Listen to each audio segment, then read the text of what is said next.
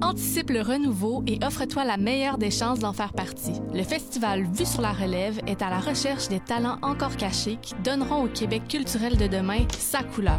Tu œuvres professionnellement dans l'une des disciplines des arts de la scène, comme Lydia Kipinski, Evelyne de la Chenelière et de nombreux autres avant eux. Ne manque pas la chance d'embarquer dans une expérience déterminante pour l'avancement de ta carrière en foulant les planches du festival en mai prochain. Propose ton projet en ligne jusqu'au 31 octobre à vue sur la relève point com les scènes de musique alternative du Québec lancent leur campagne de promotion qui vise à soutenir les salles de spectacles indépendants en vous proposant une programmation estivale diversifiée et électrisante avec des noms tels que Fred Fortin, Sonny Duval, Marat Tremblay, Bon Enfant et bien d'autres. Encouragez vos artistes préférés et venez vibrer à nouveau au rythme de leur musique tout en supportant la relance de toute une industrie et ce, en toute sécurité. Consultez notre calendrier de programmation sur le site www.branchez-vous sur les et restez à l'affût de tous les événements présentés par nos salles jusqu'à la fin décembre. Branchez-vous sur les Dès maintenant.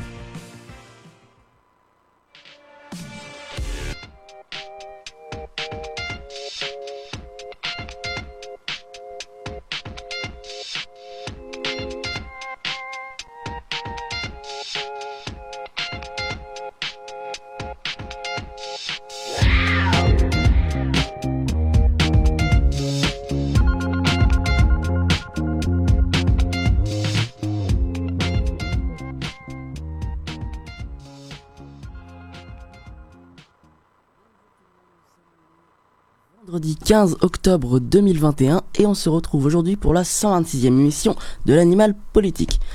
Pour commencer cette émission, j'avais envie de vous parler des journées internationales et en ce 15 octobre, on célèbre 6 événements. Alors je ne vais pas vous parler des 6 événements, mais j'en ai choisi deux d'entre eux.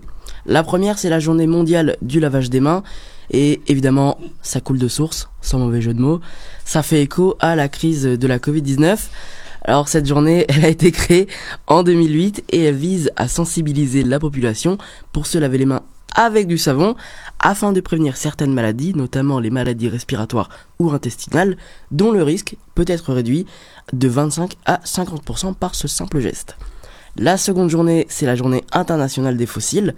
Alors je peux sembler partir un peu loin euh, avec ce sujet, puisque les fossiles, bah, euh, c'est pas les énergies fossiles, j'en suis bien conscient, évidemment.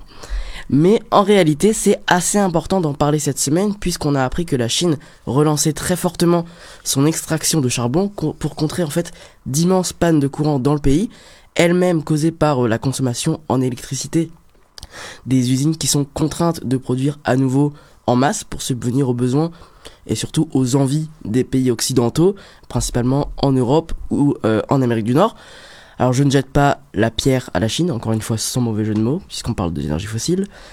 Mais la journée internationale des fossiles vise d'abord à mettre en valeur l'intérêt des fossiles et la nécessité de leur préservation, puisqu'ils permettent de mieux comprendre l'évolution du climat.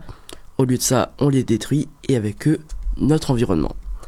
Bref, aujourd'hui, l'équipe revient sur le succès de Squid Game.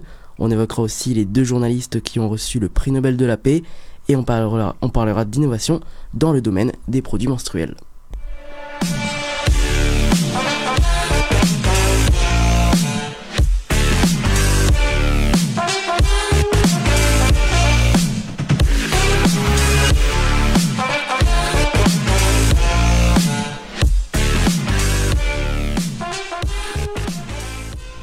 Alors on commence notre émission avec la chronique euh, environnement, euh, environnement, oui, avec toi, notre emblématique Francis. Est-ce que tu vas bien? Ça va très bien, toi, Nico? Ça va très très bien. Alors, on a appris le 29 septembre dernier que le Premier ministre du Québec, François Legault, s'envolerait vers l'Écosse, au Royaume-Uni, en novembre prochain, pour participer à la COP26, la conférence annuelle sur les changements climatiques, qui est organisée par l'ONU. Lui qui a toujours refusé de se rendre à ce genre de pourparlers.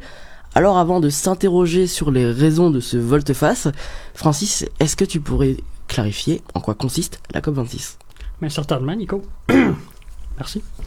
Euh, les COP sont des conférences annuelles menées par l'Organisation des Nations Unies ayant pour but de coordonner les efforts mondiaux dans la lutte contre les changements climatiques. COP veut dire Conference of the Parties en anglais et cette année c'est la 26e édition qui se déroulera dans la ville écossaise de Glasgow. Si j'avais le budget Nico, j'irais là-bas avec la délégation québécoise pour couvrir cette conférence pour l'animal politique si une telle chose se Ouais, t'inquiète pas, je vais débloquer 10 ou 15 000 dollars pour toi. Mais hâte. Comme la COP26, c'est du 31 octobre au 12 novembre, ça me laisse encore un peu de temps pour trouver de l'argent. Euh, D'ailleurs, petite parenthèse, je sais pas pourquoi, mais je suis resté encore bloqué à la COP21. Peut-être parce que c'était en France. Mais bref, revenons à nos moutons. Pourquoi le Premier ministre québécois s'intéresse à la COP26 cette année? Monsieur Legault cherchera à y faire valoir le potentiel vert du Québec, mais surtout à faire des affaires et à exporter des produits québécois. Je Mhm. le cite ici. Ce sera l'occasion d'établir des partenariats en- entre autres autour du transport électrique, autobus, train, tramway, etc. Fin de la citation. Il veut mousser l'entente historique conclue début septembre entre l'État de New York et Hydro-Québec. As-tu entendu parler de ça? Non. que moi je, je vais t'en parler immédiatement si tu n'as pas entendu parler de ça. Sur une période de 25 ans, la Société d'État québécoise approvisionnera l'État de New York en hydroélectricité. Hum. Hydro-Québec n'a pas dévoilé des chiffres à ce sujet, mais une telle entente pourrait valoir des dizaines de milliards de dollars. Ça fait beaucoup. Dans le jargon dans des affaires, on appelle ça un sacré pactole. À Glasgow, le premier ministre veut rappeler les objectifs de son gouvernement, dont un est d'obtenir une filière complète de production de batteries pour les véhicules électriques au Québec. Là, on est vraiment dans le jargon du milieu des affaires. Avoir une filière complète de production de batteries, ça veut dire se doter d'infrastructures afin d'être en mesure de concevoir ces batteries-là de A à Z en sol québécois. Le deuxième objectif qu'il veut mettre de l'avant est de commencer la production d'hydrogène vert. Ça, c'est de l'hydrogène conçu avec des énergies renouvelables, donc carboneutre. Et finalement, François Legault veut réaffirmer le statut de leader du Québec en matière de lutte contre les changements clima- climatiques. Pardon. Je le cite encore une fois ici. Je pense que le Québec a beaucoup à montrer de son expertise. Je le répète souvent, mais quand on prend les 60 États et provinces en Amérique du Nord, c'est le Québec qui émet le moins de GES par habitant. Fou, n'est-ce pas? On Mhm. est vraiment les plus verts en Amérique du Nord. Il y a de quoi être fier. Euh, Est-ce que tu veux des chiffres, Nico? Je peux Ah t'en ben, je peux t'en sortir une coupe. Je peux t'en- sortir une coupe. Let's go, c'est On parti. t'écoute. Selon The Conference... Pardon, je vais recommencer mon anglais si ça te dérange pas. Selon The Conference Board of Canada. Ah, merci, ça, ça a mieux été cette fois-là. Un regroupement de chercheurs qui se spécialisent dans l'analyse des performances de politique publique. La belle province se classe septième dans le classement mondial des émissions de GS avec seulement 10 tonnes de CO2 émises annuellement par individu. Ça semble beaucoup, mais il va y avoir des chiffres comparatifs, bien sûr. La Conference Board nous donne donc la note de A Ça, c'est une bonne note. à titre comparatif, la province de Saskatchewan émet 67 tonnes de CO2 par habitant. Le CB leur donne donc la note de D- à la plus basse. Ouh là là, c'est très mauvais. J'ai un peu envie de dire une chance qu'on soit là pour améliorer les résultats plutôt décevants des autres provinces, comme la Saskatchewan par exemple.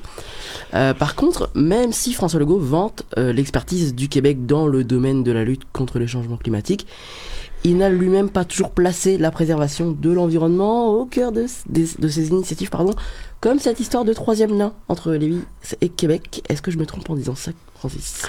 Pas du tout. Euh, il y a une lourde circulation automobile entre ces deux villes.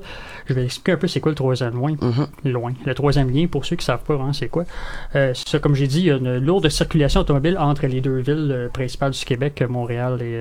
ah non, excuse-moi. Lévis et Québec, pardon. Il, euh, il y a seulement deux liens, deux ponts qui, qui les relient, ils sont toujours congestionnés. Le parti de François Legault, la CAQ, avait promis lors de leur élection en 2018 la construction d'un troisième lien entre ces deux villes sous la forme d'un tunnel routier. Ceci dit, le problème, c'est que la construction d'un tel lien provoquerait un phénomène d'étalement urbain, c'est-à-dire un développement commercial et résidentiel le long de cet axe. On essaie justement de ne pas trop s'étaler pour pouvoir utiliser le plus possible les transports en commun et réduire les GES en ce moment, d'un point de vue vert. Le projet est donc contesté par une dizaine de groupes environnementaux. Le premier ministre ne semble pas procher de discuter du troisième lien à Glasgow, mais note qu'il n'aurait pas de mal à le faire. Une autre initiative douteuse est son appui tacite au Parti conservateur lors des élections fédérales. Il a donné son appui à Erin O'Toole car selon Legault, il aurait été plus facile pour le Québec de négocier des nouveaux pouvoirs avec la formation conservatrice. initiative jugée scandaleuse par Greenpeace Canada, qui jugeait qu'un gouvernement conservateur majoritaire aurait accéléré le réchauffement climatique. J'en ai déjà parlé à ma première chronique de cette saison, mais le programme environnemental du Parti conservateur est familique comparativement aux autres partis. On est tout de même loin de l'époque où Stephen Harper jugeait que le protocole de Kyoto était un complot socialiste.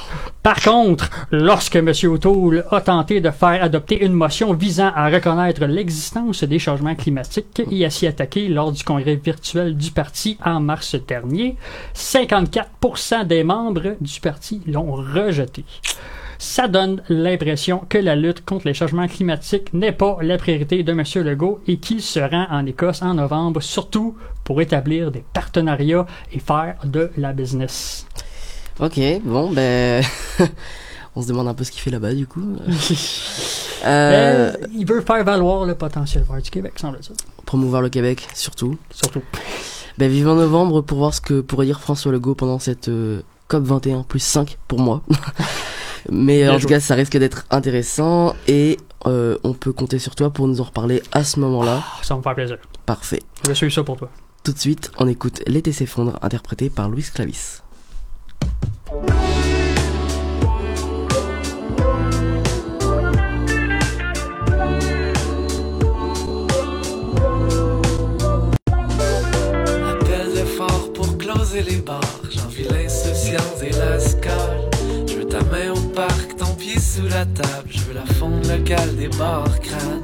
Nos balades nuptiales, deux sur mon bike. Nos empreintes sur le trottoir. Signant notre histoire, rien qu'un dernier soir. L'éternel retour des au revoir. La nuit est. Et sous nos pieds, l'été s'effondre. Faut qu'on goûte à chaque seconde.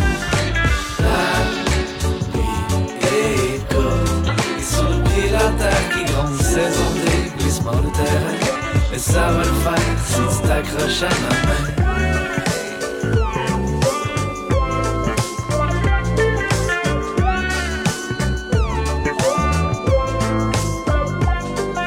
Pédale dans le fond du pont Jacques-Cartier avec un cart de chez Aga.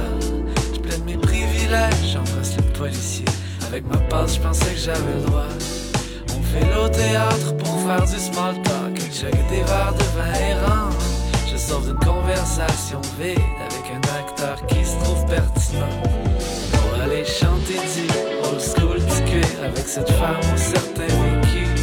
Mais le temps file et les bars sont fermés. Tout bat le cœur qui se dans la rue. La nuit est courte et sous nos pieds l'été s'effondre. Faut qu'on goûte à chaque seconde.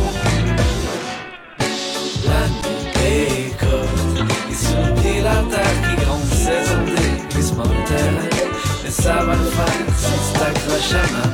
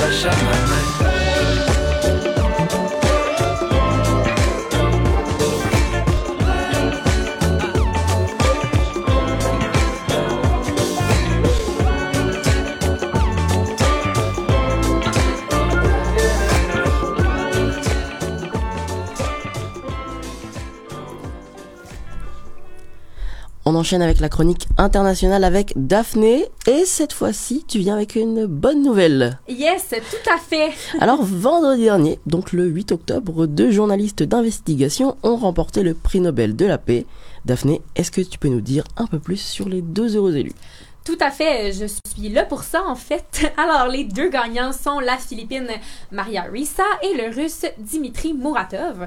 Et d'après le comité euh, Nobel norvégien, ils ont été reconnus pour, je cite, leur combat courageux pour la liberté d'expression. Mhm. Alors, une, excellente, déjà, bien. une excellente nouvelle, surtout quand on sait que souvent mes nouvelles internationales sont Ah. euh, parfois, en fait non, la quasi-totalité du temps négatives, mais non. Mm. Cette fois-ci, je reviens sur une nouvelle positive. Donc, pour commencer avec euh, la Philippine de 58 ans, Madame Risa, elle, ce qu'elle a fait, c'est qu'elle est à l'origine d'une plateforme d'investigation qui a dénoncé la campagne anti-drogue du régime du président philippin Rodri- Rodrigo Duterte. Pour préciser un petit peu, là, parce que ça peut sembler pas si pire une campagne anti-drogue, hein, bon, une campagne anti-drogue, on va Mm. contre la drogue, ça, ça sonne positif pour bien. abord. Ouais. Mais euh, non, en fait, euh, la campagne euh, de Monsieur euh, Duerte a causé la mort de plusieurs milliers de personnes. Je n'embarquerai pas dans les méthodes qu'il utilise pour euh, contrer La drogue. mais je pense que ce qu'il fait est pire. Oh. Oh. Excusez-moi. Je suis vraiment désolée. Ok, c'est beau. Problème réglé. Alors, euh, pour préciser un petit peu, je vais revenir à Monsieur Duerte. Donc, c'est ça, il a causé la mort de plusieurs milliers de personnes. Donc, Madame Rissa, ce que son média a fait concrètement, c'est diffuser des images brutes des tueries qui ont été causées par la campagne anti-drogue. Alors, euh, elle a vraiment dénoncé là, la totalité de... Ben, la totalité. Peut-être pas la totalité, mais une bonne partie de, des actes qu'il a fait. Mhm. Et donc, euh, on s'en doute, l'entreprise de Madame Rissa, ce n'était pas sans risque. Hein? On ne dénonce pas des actes comme, euh, comme ça sans risque Ouais. quand on est aux Philippines. Alors, euh, euh, c'est que... Donc voilà, depuis que Monsieur Rodrigo Duerte a été élu en 2016, les dénonciations de Madame Rissa lui ont valu deux arrestations, des poursuites judiciaires pour diffamation et fraude fiscale. Pour ajouter à tout ça, elle a aussi reçu des menaces en ligne. Et pour, pour couronner le tout, c'était le pas pré- assez. non, c'est ça, c'était pas assez. Euh, le président a affirmé que son média était un faux média, donc euh, bon, Ah. euh, fake news. Fake news. Pour répéter les, les paroles d'un fameux Donald Trump qu'on peut faire Mm. oublier pour l'instant. bon, alors malgré toute l'oppression euh, qu'elle a reçue de la part du gouvernement, la journaliste a vraiment gardé la tête froide. Elle est restée aux Philippines pour continuer son travail. Donc, je pense que c'est important de souligner son courage parce que Mhm. elle n'a pas non plus l'intention de s'arrêter là. hein. Elle a dit elle-même que son média continuerait de faire le même travail. On voit que, que c'est vraiment très, très important pour elle. Et lorsqu'elle a reçu son, son prix pour la cité, elle a dit L'attribution du prix ne prouve, euh, ne prouve que rien n'est possible sans les faits et qu'un monde sans faits signifie un monde sans vérité et sans confiance Oh. des- de sages paroles, euh, Ouais. je, je pense qu'on pourrait dire ça. Et euh, les groupes euh, de presse philippins je pense comme moi, je crois, les groupes militants des droits de l'homme aussi, ils ont vu cette récompense-là comme étant un triomphe, justement, parce que, petit fait intéressant, les Philippines seraient dans les pays les plus dangereux du monde pour exercer la profession de journaliste. hein. Nous, on est au Québec, on est, On est bien. ici. on est bien pour être journaliste, oui. Et euh, est-ce que tu sais si d'autres médias avaient déjà tenté quelque chose euh, dans le style pour dénoncer les, agissements du gouvernement philippin? Oui, donc d'autres médias avaient essayé euh, de tenter leur chance, mais ils en ont subi eux aussi les conséquences. hein. Je parle par exemple ici de du Philip Daily Inquirer et de la radio ABS CBN qui est très connue aux Philippines et qui a perdu sa licence de diffusion depuis 2020. Bon, probablement parce que ils ont trop diffusé de choses euh, concernant le gouvernement. Mais Madame Rissa, d'après elle, euh, si elle a moins de mal à se protéger que ses euh, confrères médiatiques, c'est parce que son média est complètement indépendant. Donc, elle n'a pas d'autres entreprises à protéger, ce qui facilite un peu sa, défense. Et du côté de Dimitri Muratov, donc en Russie, c'est quoi le projet journalistique qui lui a valu de partager ce prix donc avec Madame euh, Rissa? Oui, donc du côté de euh, Monsieur Mour- Muratov, pour sa part, il est euh, cofondateur, cofondateur et rédacteur en chef du Novaya Gazeta. Bon, il a aussi animé des, des émissions sociopolitiques à la télévision, à la télé, voyons, j'ai la misère avec mes mots, à la télévision russe entre 1997 et l'année 2000. Mais euh, dans son cas, le prix Nobel de la paix lui a été accordé pour avoir fait des, encore une fois, des gros efforts hein, pour, dépendre, pour défendre la liberté d'expression.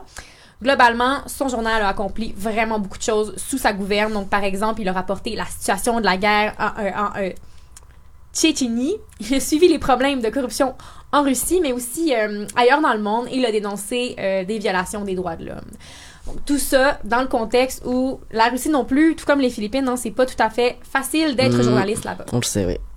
Euh, Est-ce que Monsieur Muratov s'est attribué tout le mérite du prix ou alors il l'a dédié à une cause ou une Bon. personne? Ouais, une, une cause. Bon, euh, Monsieur Muratov a, de son côté, dédié euh, son prix aux six journalistes du Novaya Gazeta qui ont été assassinés, malheureusement, Mm. entre l'année 2000 et 2009 dans le cadre de leur travail de journaliste d'enquête. Alors, pour citer Monsieur Muratov, il a, il a euh, souligné ce n'est pas mon mérite personnel, c'est celui du Novaya Gazeta, c'est celui de ceux qui sont morts en défendant le droit des gens à la liberté d'expression. Et là, il a euh, à ce moment-là cité le nom de chacun d'entre eux, donc pour leur rendre hommage. Alors, euh, c'est sûr que c'est c'est total. Ça, ce, ce côté-là est un peu plus, un peu plus triste, mais Mm. on peut comprendre que ces décès-là le touchent énormément parce qu'on sait qu'il les connaissait et ils œuvraient tout comme lui pour la liberté euh, de presse. Mhm.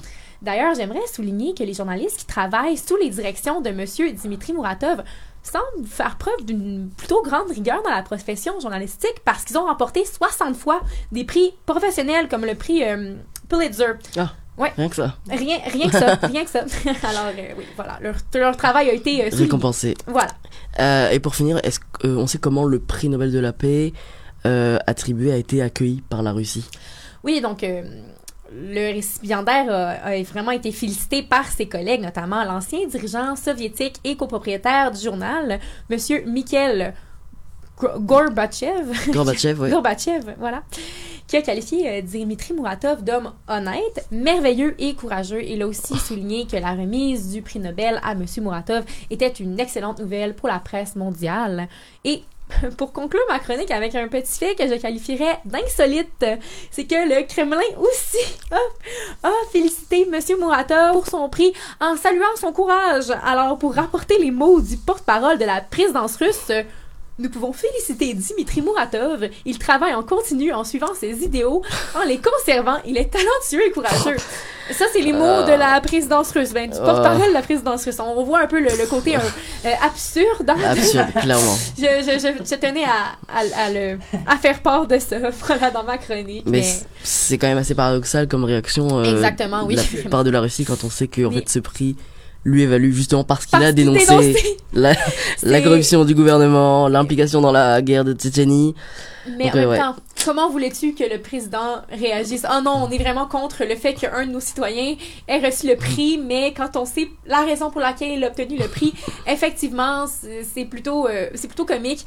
Mais euh, non, je tiens à dire que ça nous, ce genre de prix-là nous fait euh, comprendre, nous, les, les journalistes au Québec, à Mhm. quel point on est chanceux de Oui. pouvoir exercer notre profession. Ben là, je dis comme si j'étais déjà journaliste, mais bon, on- en devenir. Alors, on va pouvoir exercer notre profession dans un contexte où euh, les opinions sont les bienvenues. On peut dénoncer ce qui, ce qui se passe alors qu'on n'a pas de, on n'est pas apprécié. La liberté de la presse n'est pas la même hein. ici Exactement. qu'aux Philippines ou en Russie. Exactement. Personne ne va se faire assassiner parce qu'il est contre euh, les mesures euh, anti- euh, sanitaires ou Mm. parce que. Donc voilà. Alors, euh, je pense que c'est un petit rappel pour nous dire à quel point, malgré le fait qu'on soit contre le gouvernement, ben contre le gouvernement, contre certaines mesures imposées par le gouvernement, On a une certaine liberté. on a une certaine liberté. On demeure chanceux de ne pas subir de l'oppression euh, quant à nos opinions et euh, ce que l'on dénonce du gouvernement. Merci beaucoup Daphné pour cette chronique. C'est un plaisir. On se laisse tout de suite avec For a Moment de Reno McCarthy.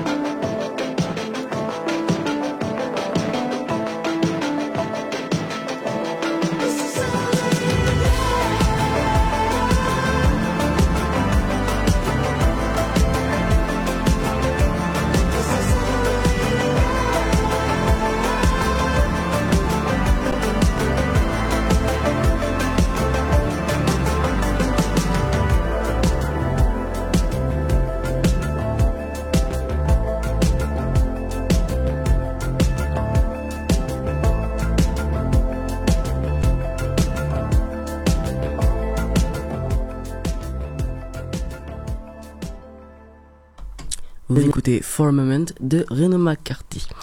Et maintenant, place à la culture. Et quelle culture? Vous ne pouviez pas passer à côté ces derniers jours, mais la série sud-coréenne Squid Game diffusée sur Netflix est sur toutes les lèvres, au cœur de toutes les discussions et surtout partout sur nos réseaux sociaux. On peut parler d'un véritable phénomène et aujourd'hui, Juliette, tu voulais revenir sur ce phénomène qui prend de l'ampleur depuis près d'un mois. Et oui, aujourd'hui on se retrouve pour parler du phénomène Squid Game, diffusé depuis le 17 septembre sur Netflix. Je sais pas vraiment si j'ai besoin d'expliquer la série et son plot, mais pour les retardataires ou les personnes qui ont évité les réseaux sociaux ou le monde extérieur en général ces dernières semaines, je vais faire une rapide présentation. Squid Game, ou le jeu du calamar, c'est une série coréenne composée de 9 épisodes, basée sur un jeu grandeur nature où pour survivre il faut gagner. Au fil des épisodes, qui sont des jeux d'enfants revisités niveau adulte, les 456 participants doivent tout faire pour gagner et éviter d'être exécutés par des mystérieux organisateurs en combinaison rose fuchsia. Et la récompense des joueurs gagnants, c'est de l'argent. Le grand prix s'élève à 45 milliards de won coréens, autrement dit 32,9 millions d'euros. Netflix a catégorisé cette semaine Squid Game comme la série la plus vue de sa plateforme avec plus de 111 millions de foyers conquis. Ok, donc on est sur un vrai succès à la fois pour l'équipe de Squid Game, mais aussi pour Netflix. 111 millions de visionnements en seulement 17 jours, si je me trompe pas, c'est vraiment fou et ça dépasse toutes les autres séries hébergées par Netflix. Comment elle s'explique cette réussite aussi soudaine et fulgurante? En fait, ces chiffres et ce phénomène international peuvent s'expliquer par différents aspects de la série qui permettent de plaire à différents et surtout larges publics, de tranches d'âge et de milieux variés.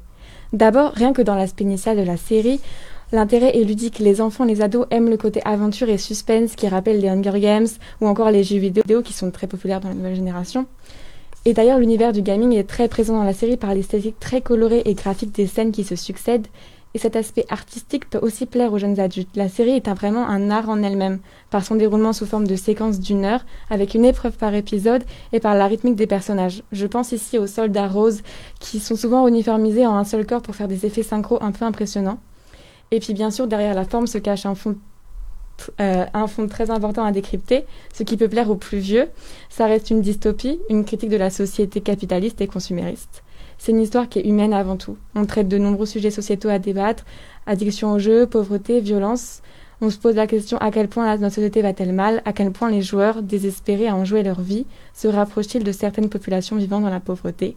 Squid Game dénonce et fait réfléchir à la Black Mirror mais avec de plus belles couleurs. Je suis totalement d'accord avec toi. J'ai commencé la série il y a deux jours et je vois complètement le parallèle euh, auquel tu fais référence euh, quand tu parles de Black Mirror.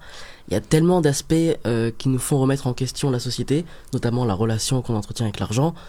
comme j'ai dit, j'ai commencé il y a deux jours, mais le problème, hmm, c'est les réseaux sociaux où en fait j'ai tout su avant même de regarder la série. Et oui, Squid Game, c'est aussi un cercle vicieux d'influence. On en parle de la série sur les réseaux sociaux et sur toutes les lèvres, ce qui pousse à regarder, et les records de visionnement, du coup, augmentent, donc on en reparle. Mais s'il faut évoquer influence et réseaux sociaux, c'est bien TikTok dont il faut parler, parce qu'il a été l'année première à en parler. On a eu des vrais défis Squid Game, des passages qui sont apparus dans les fils d'actualité, des contenus make-up ou lifestyle totalement inspirés de l'univers de la série. Ça a été l'une des influences directes de la série sur les réseaux, et ensuite les autres réseaux ont un peu suivi et tenté de suivre le cap avec par exemple Instagram et le filtre 1, 2, 3 soleil, grand moment d'ouverture de la série. C'était assez spectaculaire et paradoxal en un sens parce que on est dans une série qui dénonce la société euh, ou dans laquelle on vit comme euh, des une société d'uniformité où chacun pense égoïstement. Et cette série est devenue un phénomène de grande influence qui pousse la plupart des gens à consommer le même contenu sériel en un très petit laps de temps. C'est avec ce genre de release culturelle qu'on voit la puissance que peuvent avoir les effets de mode. J'ai entendu des choses folles cette semaine, comme le nombre d'abonnements sur Duolingo pour apprendre le coréen augmentant de 76% en Grande-Bretagne, ou encore le vrai numéro de téléphone diffusé par ailleurs dans la série, appelé environ 4000 fois par jour depuis sa sortie. Ouais, non, ça c'est fou, j'ai vu passer cette information-là. Et clairement, on est bien content de ne pas être à la place de cette personne. Alors, euh, tu parles de Duolingo, du numéro de téléphone, ça reste très virtuel. Est-ce qu'on a eu des événements plus physique autour de la série. À mes yeux, l'événement le plus marquant de l'actualité Squid Game, c'est bien la boutique parisienne éphémère qui avait ouvert ses portes le 2 et 3 octobre pour laisser les fans jouer au jeu de la série, avec comme récompense un mois gratuit de Netflix. Uh-huh. Au final, la foule était tellement imposante, bien sûr, les fans ont surtout été prévenus par TikTok. Tout le monde n'a pas pu accéder à la boutique et au jeu, donc les bagarres ont débuté, ce qui a conduit les gérants à faire appel aux forces de l'ordre. Et en fait, cette violence, elle est vraiment au cœur de la controverse Squid Game avec beaucoup de parents inquiets que leurs enfants aient accès à ces scènes sur les réseaux sociaux. On va se poser des questions, est-ce que c'est trop violent? Est-ce trop médiatisé et pas assez sécurisé? En réalité, la violence de Squid Game, c'est une violence de jeu vidéo. C'est une violence plus esthétique que gore. Et puis le spectateur est bien sûr prévenu de cette violence tout au long du plot, mais aussi de sa supercherie. Les morts sont spectaculaires, les têtes explosent, le sang gicle, mais c'est vraiment le sang du cinéma. Il n'y a Mhm. pas l'émotion et le choc que peuvent apporter des morts qui semblent naturelles. Et puis, même si c'est impressionnant, il faut garder en tête que les effets de mode, culturellement, ça vient et ça repart de manière récurrente. Mhm. Tout finit par passer avec le temps, en fait. Est-ce que la moitié de la population va apprendre le coréen sur du long terme? On n'y croit pas vraiment. Ce qui change ici et ce qui diffère des autres contenus Netflix proposés, c'est surtout la provenance de la série. On commençait un peu à se lasser de la plateforme et des séries américaines d'ados joués par des acteurs de 25 à 30 ans, et Squid Game a vraiment su tomber au bon moment. Le soft power coréen, avec la K-pop ou le cinéma, commence à se faire une vraie place sur nos écrans, et nos cultures commencent à converger vers une intersectionnalité qui est vraiment intéressante. Merci beaucoup Juliette pour ce décryptage d'une série aussi tendance que folle. Euh, pour être honnête, bah, j'ai vu les deux premiers épisodes et j'étais tendu, notamment comme tu dis avec le sang qui gicle. euh, mais il faut remettre les choses dans leur contexte. Tout est faux, bien évidemment. En tout cas, tu m'as bien convaincu de continuer et je vais m'y remettre juste après l'émission. Par contre, en attendant, on écoute Tomber, interprété par Mort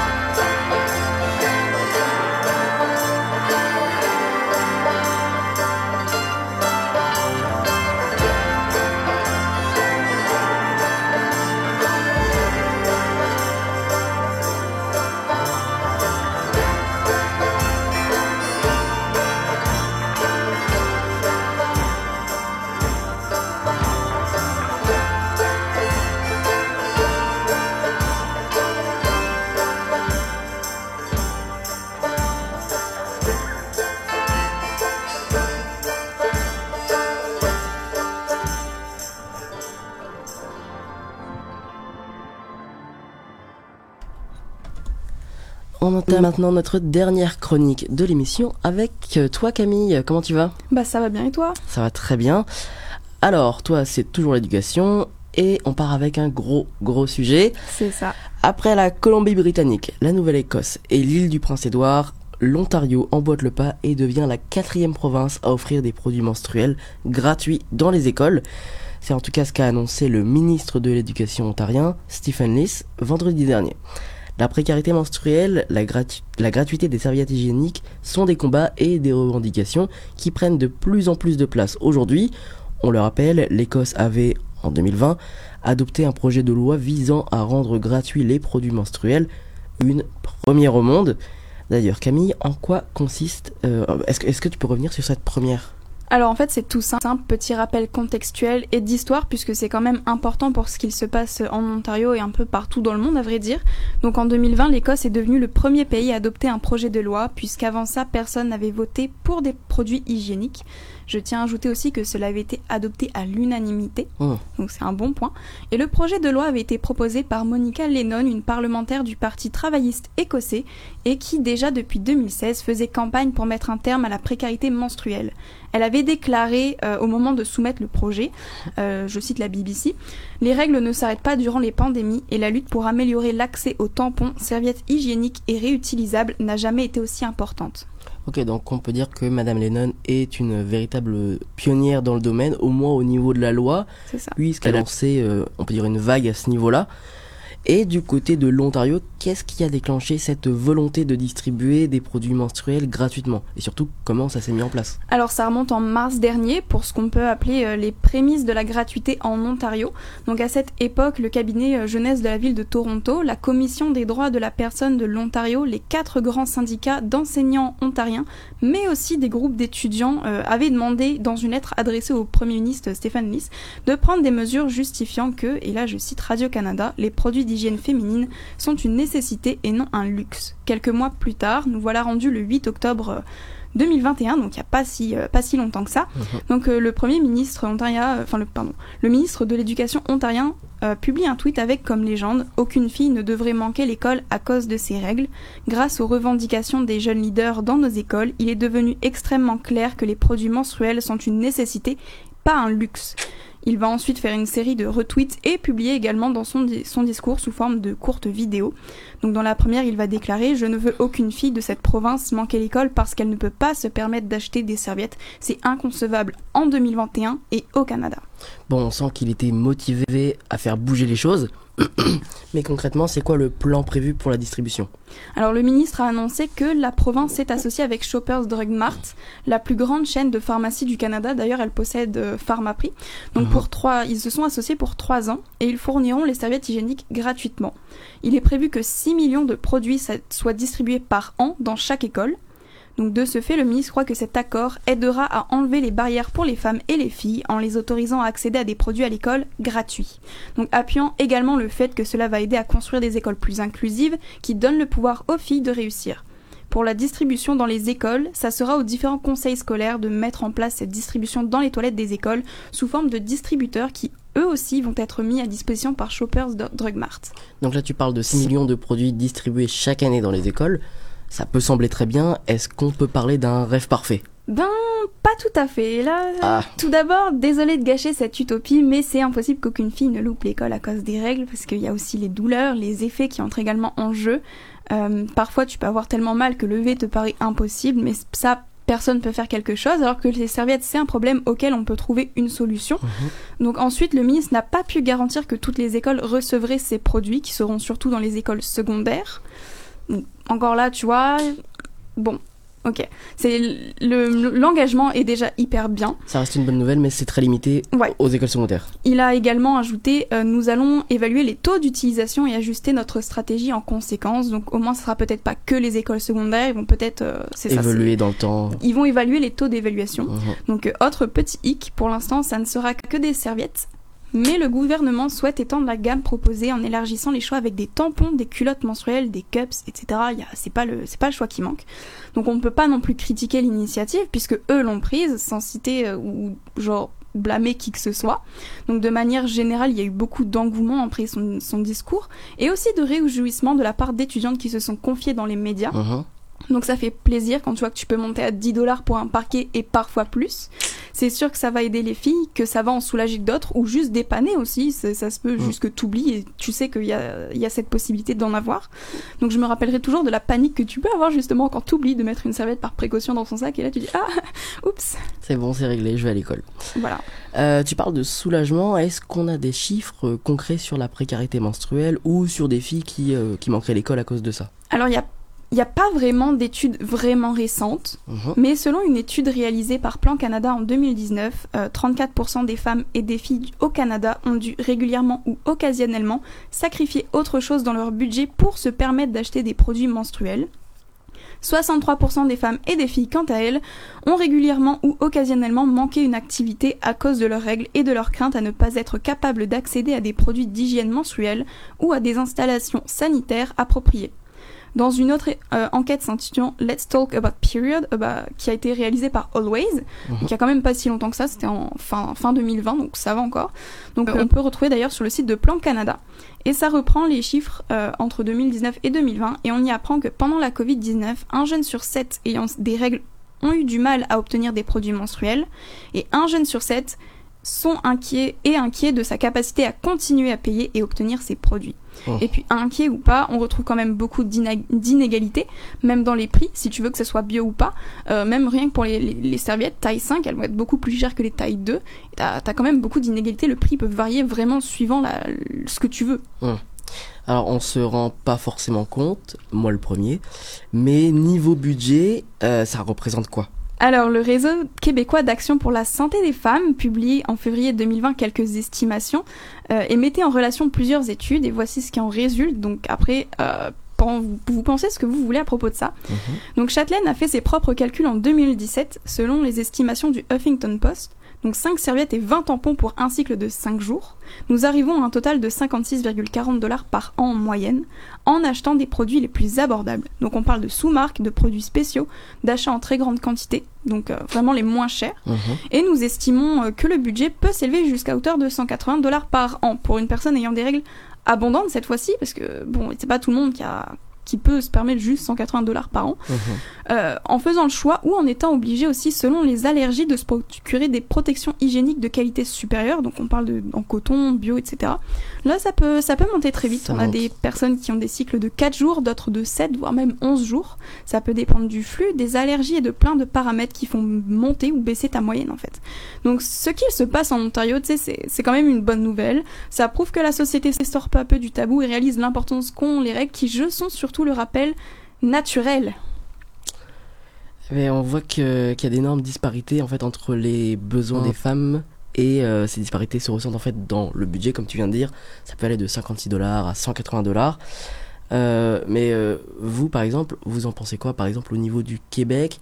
Est-ce que ça à quel point le Québec est avancé en fait pour en arriver là? Est-ce que on, y est bientôt? Par exemple, toi Daphné qui participe là au débat, est-ce que tu penses que le Québec est sur le point de d'emboîter le pas justement de, à l'Ontario. Euh, je, je, je ne saurais dire au niveau de ce que le Québec est sur le point de faire, mais ce que je peux dire, par exemple, c'est qu'effectivement, ce serait très utile. Par contre, il va vraiment falloir bien prévoir, vraiment bien planifier euh, comment est-ce que ça va être distribué, comment est-ce que... Tu, sais, tu, parlais justement, euh, Camille, de, tout ce qui était comme les différences de taille, euh, les différences de, justement, dans les sensibilités de chaque personne. Et c'est vraiment, euh, je pense, quelque chose qui serait important à rajouter au budget parce que, comme tu l'as dit, c'est naturel, hein, on on n'y évite pas. tout le monde... tout le monde le tout le monde affronte ça. Ben toutes les femmes affrontent ça un jour dans leur vie. Alors euh, voilà je pense que ce serait important de le mettre justement dans les écoles secondaires. Ça c'est déjà un bon début. Je pense que c'est là où les adolescentes en ont, le plus besoin au niveau de comme les ressources. Souvent elles ont leurs règles au secondaire. Alors ça peut arriver la première fois quand tu es euh, un peu euh, démuni face à ça. Tu arrives et tu n'as rien à ta disposition. Donc qu'est-ce que qu'est-ce que tu fais dans cette situation là c'est pas tout le monde qui est qui est comme préparé à le vivre.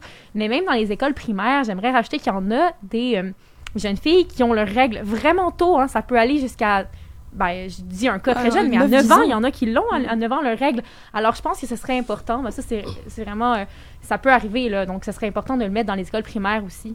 Est-ce que, juste pour rebondir, est-ce que si le Québec est si en retard, ou l'Ontario, ou même d'autres pays dans le monde, est-ce que c'est parce qu'il y a un certain tabou autour de, euh, de ce Clairement. sujet. Clairement. Il y a peut-être aussi un certain ralentissement parce que je sais qu'en 2019-2020, Québec euh, avait comme annoncé ou évoqué le sujet de, de faire quelque chose avec des, des- les produits menstruels. Mhm. Et c'est, tu sais, c'est, c'est juste ça, je pense que ça a juste été dit comme ça là. Puis là, on voit pas d'action concrète. Mais je pense que le problème premier, autre que le tabou, c'est la mésinformation par rapport à ça. Oui. Comme il y a des jeunes femmes qui, à 12 ans, elles ont leurs premières règles, puis elles sont comme, je sais pas c'est quoi, genre pourquoi il y a du sang qui sort de là, comme c'est-tu normal, c'est qu'est-ce que c'est?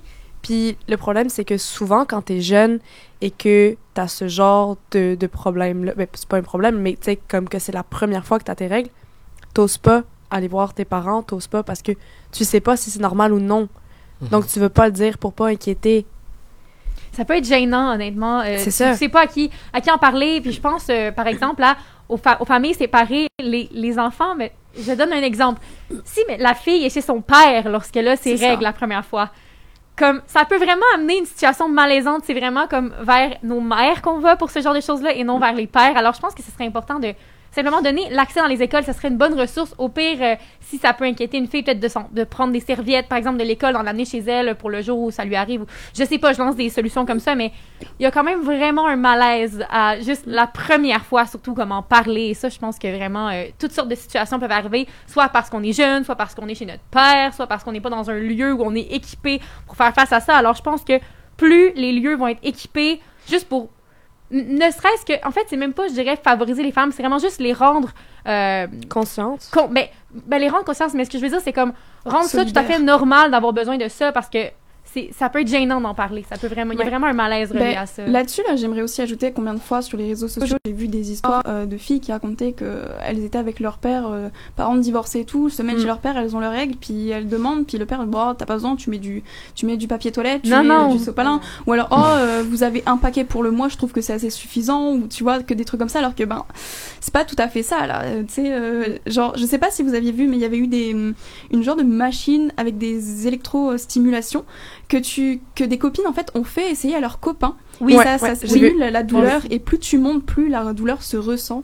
Et euh, t'avais des, des garçons qui, qui disaient, mais. je Ben, C'est ça que tu ça ressens tous les mois. C'est ça. Ouais, ouais, ouais. C'est- pour je- permettre aux garçons de comprendre Voilà, la la douleur. dis Ouais. maintenant, Mais- je comprends pourquoi t'arrives pas à te lever, pourquoi t'arrives pas à faire telle ou telle chose, et pourquoi tu te plains autant, quoi. Et la douleur est différente selon les femmes. Hein. Ben oui, c'est pas c'est tout le monde. Il y en a qui vivent leur vie très bien, il y en a d'autres pour qui Mm. c'est vraiment, vraiment plus douloureux. Alors, je pense que c'est vraiment juste de. De déjà, c'est difficile à vivre pour certaines personnes. Alors, juste au moins leur rendre les ressources accessibles le plus ça. facilement possible euh, dans la province. Mais pas juste des vous- ressources. Pardon, Vas-y, Nicole. vas-y, vas-y. Pas juste des ressources, juste la connaissance en elle-même. Tu sais, comme Mhm.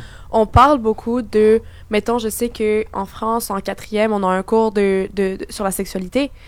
Je pense que ce serait. Parce que tout le monde sait comment ça fonctionne un pénis. je m'excuse, mais femme comme homme, on sait tous comment ça fonctionne un pénis.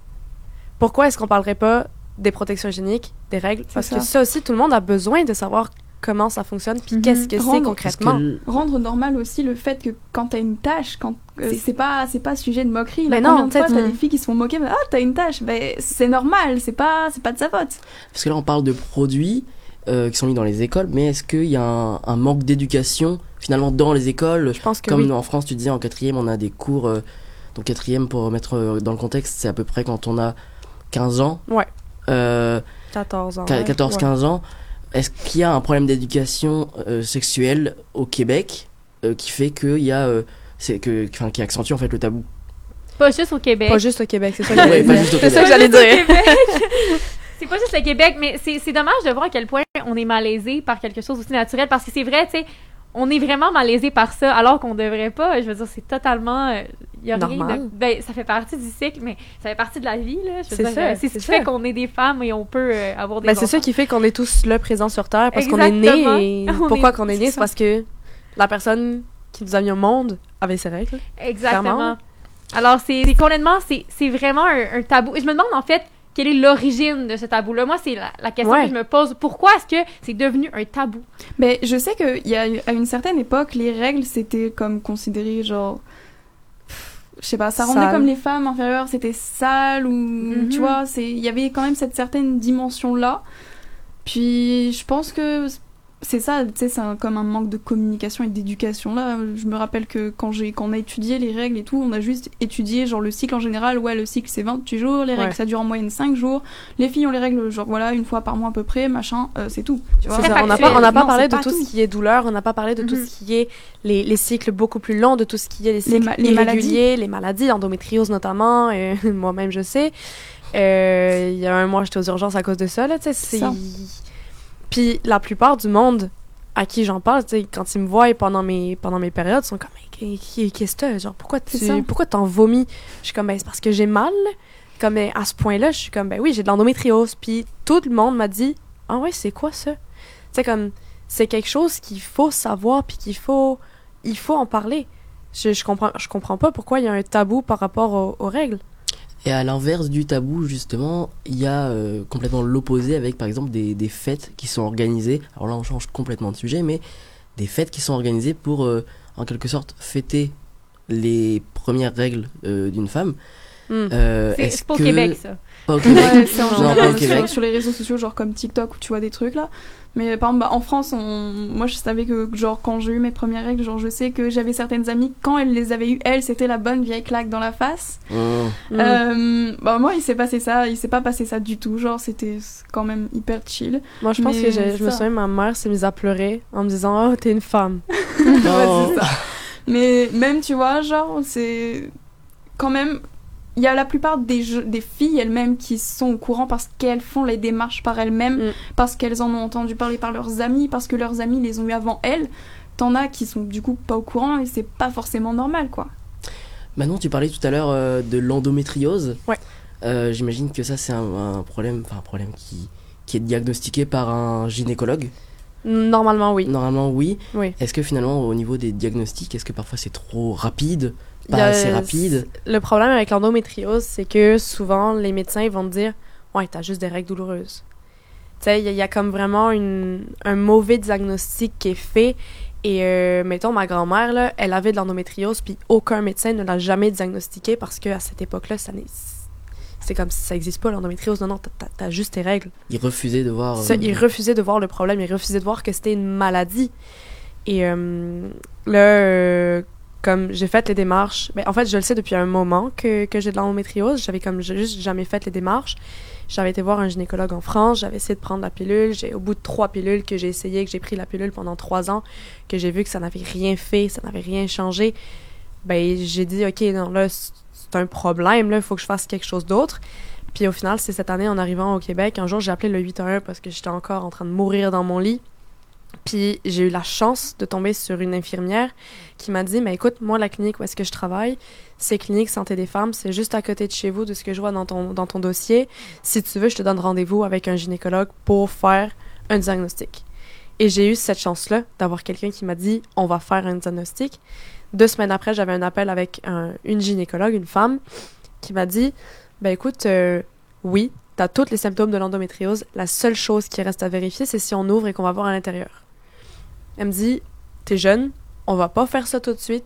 Pour l'instant, tu veux même pas d'enfant, donc ça sert à rien qu'on aille ouvrir pour aller voir à l'intérieur. Elle me fait, mais je vais te traiter comme si t'avais de l'endométriose, qu'on avait checké toutes les cases, que t'avais coché toutes les cases, parce que tu les coches toutes, sauf la dernière, où est-ce qu'il faut ouvrir. Donc c'est ça qu'on a fait. On... Maintenant, je suis traitée comme si j'avais de l'endométriose, c'est-à-dire j'ai un stérilet, malheureusement, aux hormones, parce que c'est la seule affaire qui fonctionne pour, euh, pour l'endométriose. Et le but, c'est de couper complètement mes menstruations pour pas que la maladie s'aggrave. Mais encore là, tu vois, j'ai mon stérilet, ça fait un an qu'il est là, mais j'arrive encore à avoir mes règles. Je suis pas supposée de les avoir.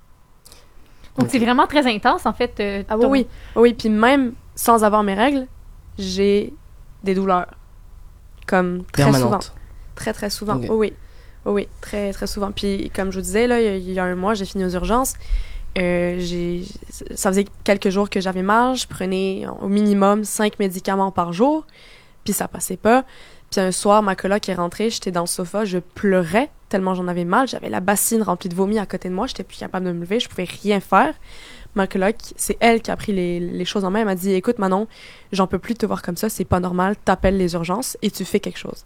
J'ai appelé le 811, elle m'a dit, ben, vu ton état, puis vu ton, ton dossier médical, va aux urgences parce qu'il y a juste là-bas qui vont pouvoir faire quelque chose. J'ai passé trois heures là-bas. C'est le chum de ma coloc qui, est venu de l'autre bout de Montréal avec son char. Il est venu, il m'a récupéré aux urgences. Ben, en fait, il m'a emmené aux urgences, puis il m'a récupéré là-bas à 3 heures du matin. là. J'ai passé 3-4 heures là-bas. Puis, je suis arrivée dans le bureau du médecin. Il m'a dit Ben, t'as mal? Je suis comme Ben oui, j'ai mal. Genre, fais quelque chose. Je vais te vomir dans ta poubelle. et Genre, fais quelque chose. Puis, il m'a dit Ouais, mais jusque-là, euh, rien d'anormal, quoi. T'as mal. Je comprends pas le rapport avec l'endométriose. C'est, c'est, c'est tes menstruations, là. Ben, écoute, euh, rentre chez vous, puis repose-toi, là. C'est banalisé, c'est vraiment banalisé. C'est vraiment Ouais, banalisé. Il m'a même pas prescrit d'antidouleur, rien. Il m'a fait quand même, parce que j'ai insisté, un examen gynécologique pour voir si tout était correct avec mon stérilet, s'il était toujours bien en place. Mettons, tu sais, si j'avais pas comme une. Comme, si c'était pas déplacé ou whatever. Puis, il m'a fait l'examen gynécologique. Il m'a dit, ben, c'est correct, rentre chez toi, puis repose-toi, là. Et pour euh, terminer ce débat, Qui était plutôt finalement un. Une discussion. Je raconte ma vie. Un monologue de Manon, mais c'était- intéressant. C'était vraiment intéressant, euh, Manon, ce que tu as dit? Et ça prouve bah, en fait la distance euh, qui, se, qui, se, qui se montre en fait entre les hommes et les femmes. Ouais. Même moi, j'ai hésité en fait à participer à ce débat, pour être honnête, parce que je me sens un peu moins légitime d'en parler, on va dire. Mais euh, c'est un vrai euh, problème de société en fait. Ouais. Euh, pour terminer, qu'est-ce que vous pensez de l'habituel débat entre euh, si on propose des produits menstruels tels que, tels que des serviettes hygiéniques, des tampons, il faudrait aussi proposer des préservatifs dans les secondaires, dans les universités. Moi, je suis désolée, mais il y a, en plus, c'est- il y a déjà des mesures qui sont faites comme ça. Je sais que dans certaines villes, par exemple en France, tu as des distributeurs de préservatifs gratuits. Mhm. Euh, tu vas chez euh, une visite chez le médecin ou chez le gynécologue, souvent il a un pot de préservatif à côté. Dans Et les c'est lycées, parfois, c'est donné relativement, euh. C'est relativement pas euh, la même chose. Est-ce qu'on Puis- peut parler aussi de la pilule que euh, Ouais. on paye, Mhm. qu'on prend, qu'on prend en notre charge, Qui coûte 50 voilà, dollars. Qui coûte 50 Certaines dollars. coûtent 50 dollars. Si Que- t'es pas, euh, la mienne est à moitié remboursée par la RAMQ, donc genre elle est, genre au moins je suis contente parce qu'elle est comme remboursée à 90%, mais t'as des, t'en, t'en as ils ont pas d'assurance et ils s'est pas remboursé, t'en as ils sont pas remboursés du tout, donc Mm. c'est à ta charge, il faut que tu penses à la prendre, parce Mm. que c'est pareil, si tu l'oublies, ben le mal il te revient dessus à la fin. Ce que j'ajouterais à ça, c'est que je comprends pas pourquoi les préservatifs, les tr- préservatifs ont été priorisés sur justement ça. l'accès au. euh, Aux produits Ben, menstruels. Ben oui, exactement parce Mais que surtout que, je, je m'excuse, je Ah, vous ok, coupe tous, là. Je vais revenir un petit peu sur ce qu'on disait tantôt. C'est pas juste les femmes qui ont leurs règles. C'est ça. Tu sais, il y, a- il y a du monde qui ne se sentent pas femmes ou qui ne s'identifient pas comme une femme et qui ont leurs règles. Et pour ces gens-là, c'est d'autant plus problématique ça. et d'autant plus tabou. Et il Ouais. faudrait pas qu'il y ait ce tabou-là. Tu peux Ouais, revenir tout- sur ce toutes que les disais, études prennent en compte les Ah, femmes. mais j'avais terminé mon femmes, point là, ça, concernant truc. le fait que ça, je comprenais pas ça. pourquoi les préservatifs étaient, étaient priorisés par rapport à justement. Que tu as un avis, toi Bah, c'est surtout que je comprends pas comment on peut comparer euh, protection euh, par rapport au, euh, au sexe et protection hygiénique dans le sens où on a nos règles de 9 ans à 50 ans pendant une semaine par mois. Donc d'un point de vue calcul de jours, je pense qu'on a plus de jours où on a nos règles que de rapports sexuels. Et on est obligé. et on est obligé, c'est pas un choix, il n'y a pas de Il y a consentement pas de du tout. choix là-dedans. et, et quand on dit oui, bah, si, vous, si on a des serviettes gratuites, on devrait aussi avoir des préservatifs, ben le rapport est très flou. Enfin non, en fait, c'est pas ça, lié. Il n'y a aucun lien de lien. Il les... y a que le mot protection qui est en rapport et c'est pas la même comme- chose. Donc, euh, C'est que non. les deux pourraient être gratuits. C'est juste le fait que. Ouais, je mais on t'impose pas Mais- d'avoir un rapport sexuel. Ben ça, Non, si c'est un c'est viol, ça, mais bah, ça, c'est encore normalement, autre chose. Mais je pense que. Ouais, ouais, Ce sera non, notre c'est- débat. c'est un autre débat. Je pense. Je pense que je suis pas forcément contre le fait qu'il y ait des préservatifs gratuits. Ouais. C'est plus contre le fait qu'on dise qu'il y a un lien entre ça et, la, et, et les protections euh, hygiéniques. Je veux dire, je- je- ça, c'est deux cas totalement différents qui devraient être traités de façon séparée. Et puis ça, pardon, Vas-y. ça, Vas-y, vas-y. ça diminue en fait euh, quand, quand on parle de- en- enfin des femmes dans les articles ou dans la presse et qu'on Ouais. dit ça pourrait être gratuit pour elles. On dit bah les préservatifs aussi. On revient aux hommes et leurs problèmes et les et on juste on enfouit le sujet sur un autre débat qui a d'être. C'est ainsi que va se terminer le débat. Merci à vous euh, d'y avoir participé. Merci Camille pour cette chronique euh, rien, et, un beau débat qui s'en est suivi. C'est ainsi que se termine notre 126e émission de l'Animal Politique. Un grand merci à toute l'équipe du jour, Francis Auclair, Daphné Chamberlain, Julie Roussel et Camille Dehaene. Merci également à Manou Touffet en régie. C'était Nicolas Fivel. On se donne rendez-vous vendredi prochain, même lieu, même heure. Bonne semaine.